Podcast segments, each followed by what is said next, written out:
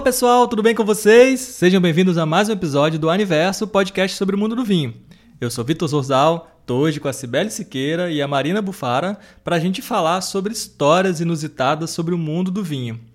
Quem não tem uma história engraçada, uma situação né, engraçada que aconteceu? Cibele, algo me diz que você vai ser a campeã aqui hoje das histórias mais engraçadas no mundo do vinho. Tô mentindo? E aí, Vitor? Nossa, cara, eu separei umas aqui bem legais, viu? Vou te falar que eu tenho muitas aventuras e que o Vinho participou. Imagina a Marina também. tenho várias, gente. Vamos começar assim, me conta alguma. Vamos, vamos passar vergonha junto hoje. Então vamos embora. Bom, todo mundo, não sei se a maioria sabe, mas eu sou uma pessoa que eu tenho pavor de avião. Pavor, gente. Muito medo de avião.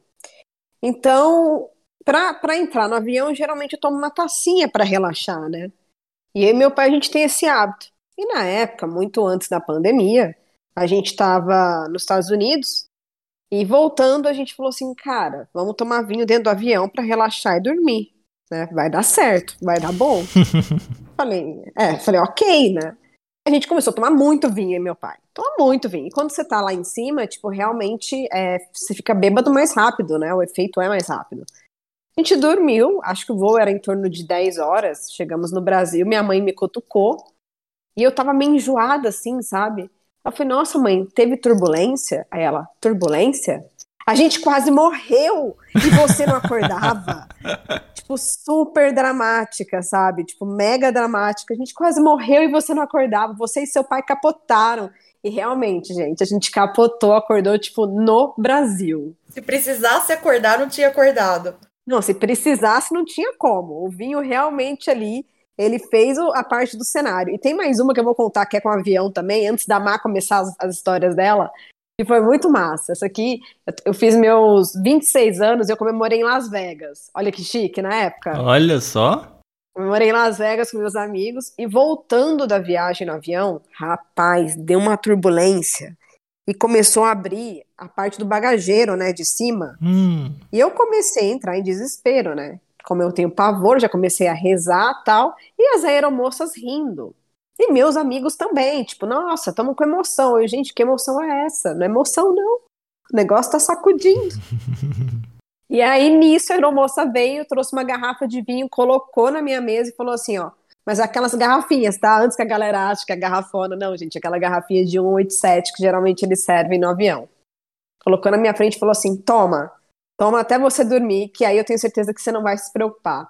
Realmente ela teve razão, eu dormi, acordei no Brasil. Aí ela virou para mim e falou assim: olha, o avião não balançou nada depois que você dormiu. Falei, porque de fato só tava balançando porque eu estava acordada, né?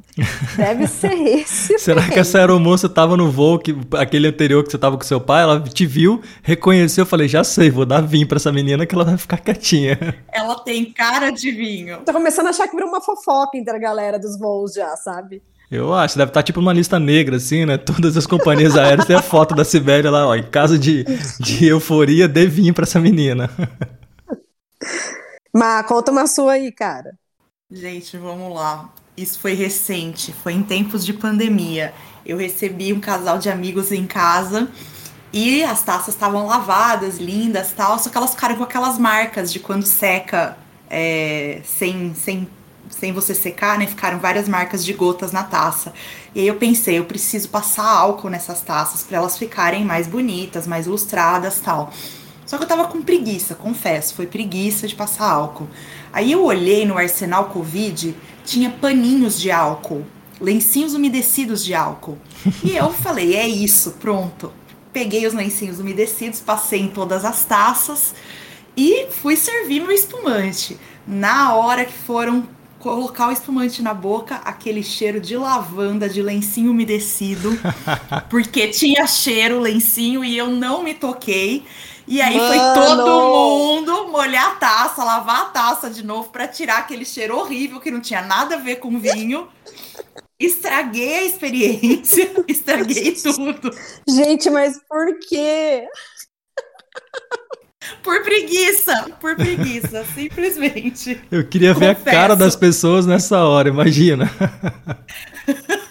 e elas beberam antes de mim, então elas beberam e falaram: que isso, que cheiro estranho. Aí eu, meu Deus, o que, que aconteceu? Achei que o vinho tava estragado. Não, era a taça. Caramba, olha, não sei se são histórias tão boas assim quanto a de vocês, mas talvez vocês já tenham passado também por aquela coisa de fazer uma indicação que não funciona muito bem, né? A gente a gente tem uns parceiros que são o pessoal do Estúdio Bravo. Eles inclusive que fizeram essa vinheta, a trilha de abertura nossa, até um abraço para eles.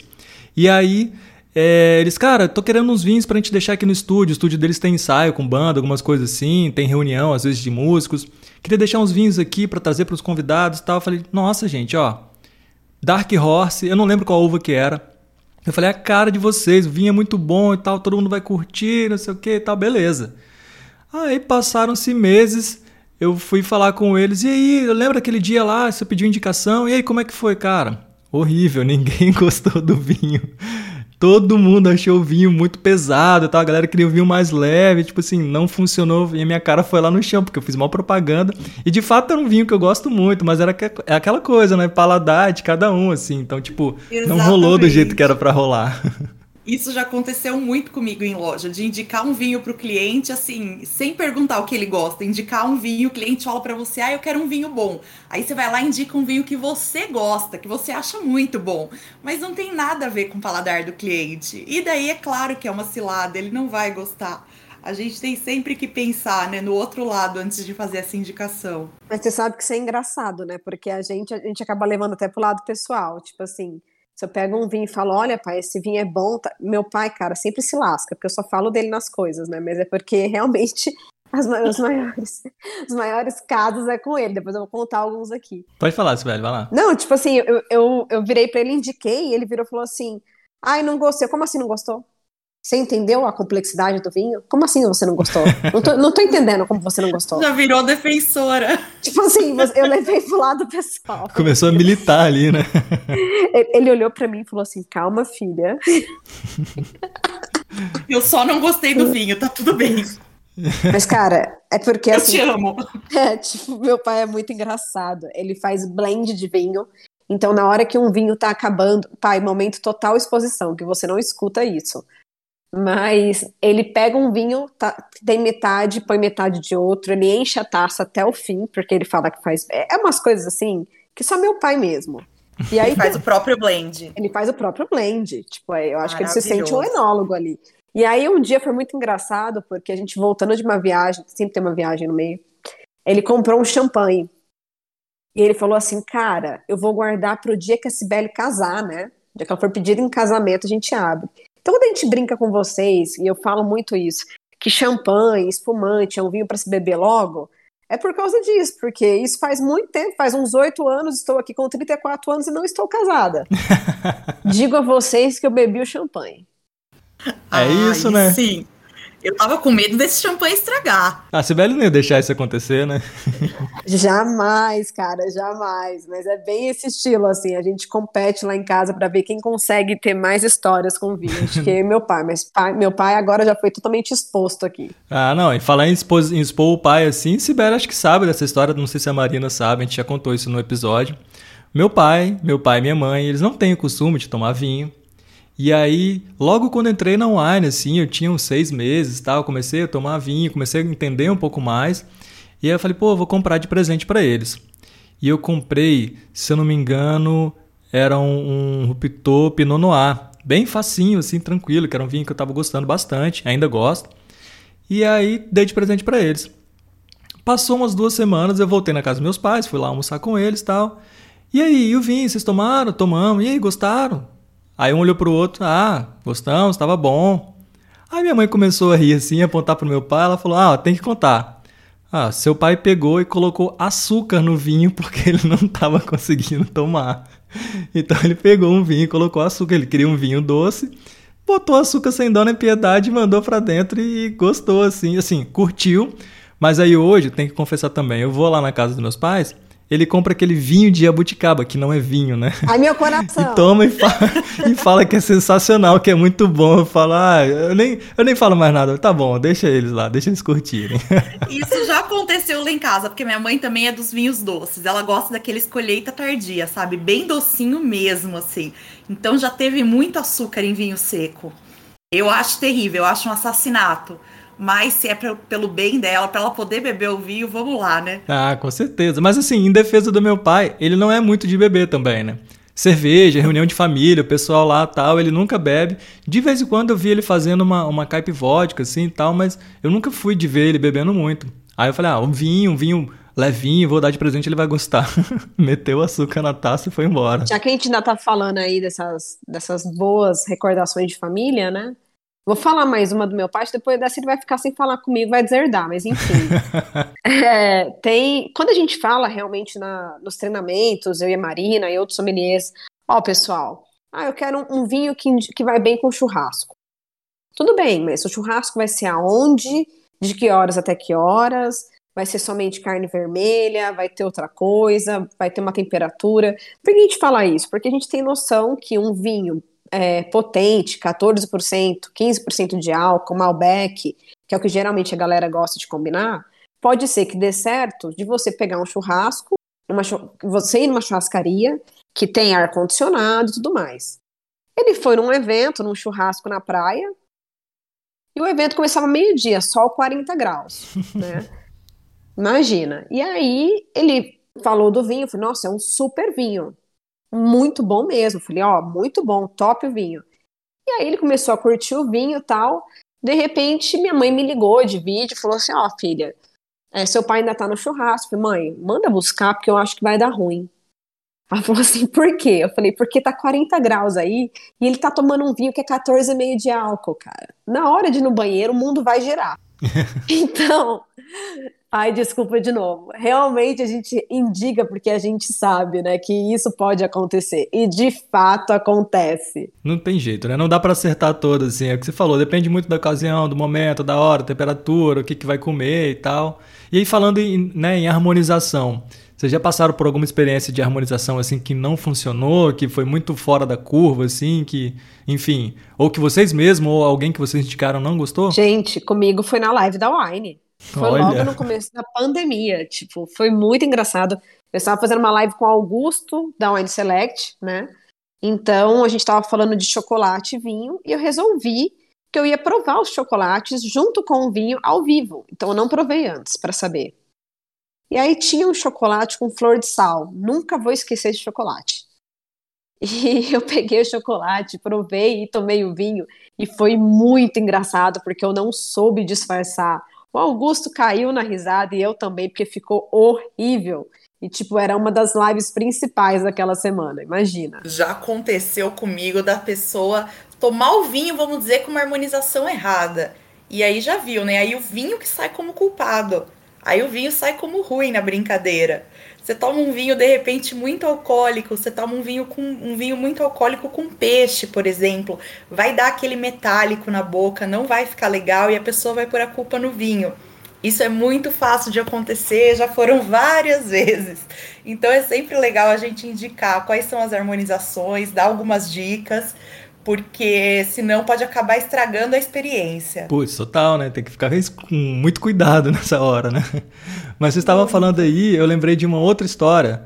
Que assim, uma vez eu estava em Guarapari com uns amigos, e aí um deles levou vinho em lata. Eu tinha indicado, tá? Falei, pô, deixa eu experimentar vinho em lata, não quero beber tanto, né? Guarapari, litoral ali, tem praia, às vezes levar pra praia e tal. Só que aí tava o pessoal lá tomando cerveja, na varanda assim. E aí esse meu amigo deu uma latinha para um outro amigo nosso e ficou tomando dele, só que ele parou de beber. E aí deixou a latinha no cantinho da varanda. E o pessoal lá conversando, o pessoal que fumava, tava sem cinzeiro, tava batendo a guimba na latinha. Falava, ah, vamos deixar essa latinha aqui que é diferente da cerveja para não misturar, já que tá vazia. E lá. E aí estamos conversando, não sei o que. De repente, o meu amigo levanta com a mão na boca assim, hum, hum, fazendo aquele barulho. Saiu, chegou na ponta da varanda, tinha gente lá embaixo. Foi no banheiro, tinha gente no banheiro. Aí ele Passou, foi pra cozinha e cuspiu tudo na pia da cozinha. Ele bebeu a latinha errada, que tinha é, guimba Gente. de cigarro. Tô chocada. Cara, a gente ria, mas ria porque ele ficou desesperado. Ele não podia cuspir na varanda porque caía quem tava lá embaixo. Ele chegou no banheiro, tava fechado. Ele foi direto na pia, assim, mas correndo. A gente, o que, que aconteceu com esse menino? Ele tinha que bebido vinho com guimba de cigarro, é mole? Meu Deus, que, que mancada quem escolheu a lata dele. Podia ter escolhido uma de cerveja. Pois é, acho que tava uma do lado da outra ali, alguém confundiu. E ele não fuma, tem isso, ele não fuma ainda. Gente, que dó. Ó, vou contar uma assim comigo, que foi com o Herman, nosso diretor. Olha, a Sibeli entregando todo mundo agora. Era o que eu ia falar. Ela já entregou a família. Agora Não ela vai entregar os colegas de trabalho. Não contente, né, com as vergonhas dela, ela fala do pai dela, agora os colegas de trabalho, eu tenho medo, vai chegar na gente daqui a pouco, Marina. Gente, porque foi muito engraçado esse dia. Ele, a gente foi provar alguns vinhos, né? E eu tenho na minha bolsa uns minis, é, esse gel que a gente utiliza tanto na pandemia, como é que fala, para Higienizar a mão? limpar.